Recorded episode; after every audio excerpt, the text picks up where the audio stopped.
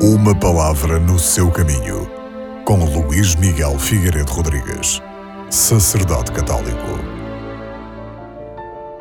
Na primeira leitura deste domingo, o profeta Ezequiel convida os israelitas que estão exilados na Babilônia a comprometerem-se de forma séria e consequente com Deus, sem rodeios, sem subterfúgios.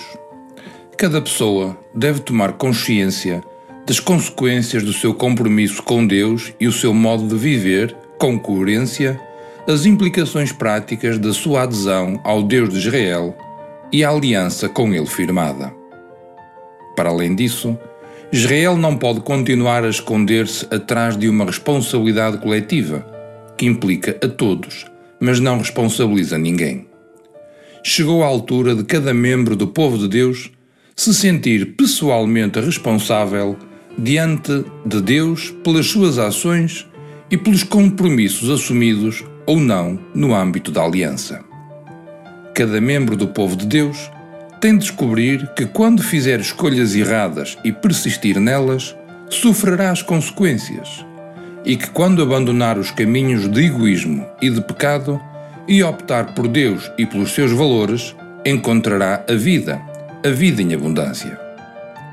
Mas com isto não queremos dizer que o pecado de um membro da comunidade não afeta os outros irmãos. É claro que afeta. O pecado introduz sempre elementos de desequilíbrio, de desarmonia, de egoísmo, de ruptura, que atingem todos aqueles que estão próximos de nós. Mas o que Ezequiel aqui pretende sublinhar é que cada pessoa tem de sentir pessoal e intimamente responsável diante de Deus pelas suas opções e pelos seus atos. Esta superação da mentalidade coletiva, dando lugar à responsabilidade individual, é um dos grandes progressos na história de Israel. Daqui para a frente, o povo aprenderá a reagir em termos individuais e não em termos de massas. Está aberto o caminho para uma nova aliança uma aliança que não é feita genericamente com uma comunidade, mas uma aliança pessoal e interior feita com cada um de nós.